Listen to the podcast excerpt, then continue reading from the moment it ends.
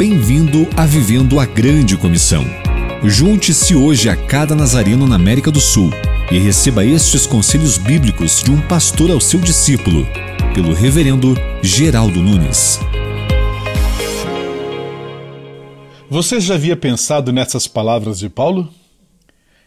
Estou ansioso por ver você, para que eu transborde de alegria. É motivador saber que alguém tem uma boa ansiedade por querer rever-nos. Essa relação é gratificante no cumprimento da grande tarefa ministerial.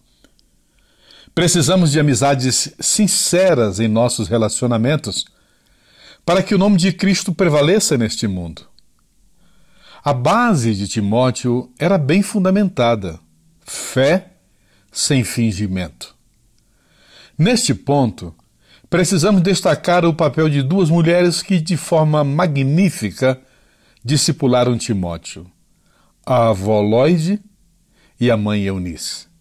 Consequentemente, esta fé sem fingimento prevaleceu por toda a vida dele. Vamos orar. Pai querido, te damos graças por mães e avós que são exemplos de caráter e de vida espiritual para nós. Estes exemplos nos ajudam ainda hoje a ensinar os nossos filhos e filhas a crescerem em estatura, graça e conhecimento de Jesus Cristo. Somente assim poderemos estabelecer um mundo melhor. Por Jesus Cristo, nosso discipulador. Amém.